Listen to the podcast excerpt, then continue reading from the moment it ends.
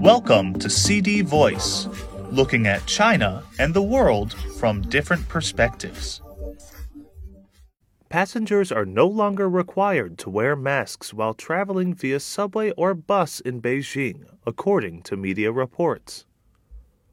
Some netizens have shared their experiences of people not wearing masks while taking the subway and bus in Beijing recently. According to workers at Beijing subway stations, a notice recently sent to them has shown that there are no more mandatory requirements for passengers to wear masks, the Beijing News reported. Photos circulating online show that workers have removed the signs reminding passengers to wear masks during the whole journey in the subway stations. According to the Beijing Public Transportation Service hotline 010-96166, Beijing buses do not require passengers to wear masks, but suggest wearing masks due to their personal needs.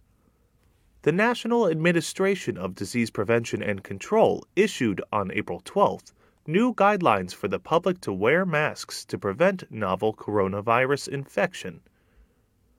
According to the new guidelines, people are now only recommended to wear masks when taking public transportation such as airplanes, trains, long distance buses, ships, subways, buses, etc. I think wearing or not wearing a mask is now a personal choice, but it also tests our awareness of public norms, a female passenger said.